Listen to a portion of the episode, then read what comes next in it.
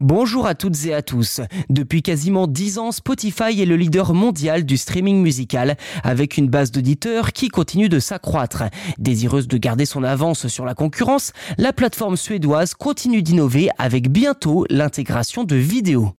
D'après le média spécialisé Bloomberg, Spotify prévoit d'ajouter des clips musicaux complets à son application et serait en discussion avec des partenaires potentiels pour concrétiser son projet.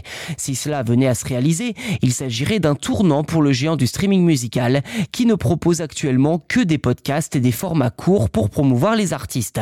À l'avenir, la vidéo pourrait occuper une place importante sur la plateforme qui a déjà introduit une nouvelle forme de navigation à la TikTok et a récemment annoncé avoir dépassé les 100 000 podcasts vidéo. Mais Spotify doit faire face à une concurrence de plus en plus féroce, comme celle de YouTube et Apple, où les musiques sont déjà disponibles en format vidéo.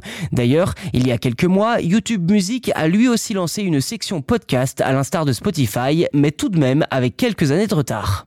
En parlant de concurrence, des acteurs plus récents comme ByteDance, la société mère de TikTok, se lancent également dans le streaming musical. Sa filiale Resso pourrait connaître une forte expansion dans ce domaine, tandis que TikTok se positionne de plus en plus comme une plateforme pouvant aider les jeunes artistes à se faire connaître. Dans un paysage aussi concurrentiel, Spotify, qui a dû réduire ses effectifs cette année, n'a pas d'autre choix que de continuer à innover pour, à minima, ne pas se faire rattraper ou, dans le pire des scénarios, eh bien, se faire Voilà pour cet épisode, n'hésitez pas à vous abonner au podcast si ce n'est pas déjà fait sur votre plateforme d'écoute préférée, c'est gratuit. En plus, cela vous permet d'être les premiers informés lors de la sortie des futurs numéros et c'est un coup de boost énorme pour nous aider à garder une qualité optimale dans ce podcast. En tout cas, on l'espère. Merci encore de votre fidélité et à très vite.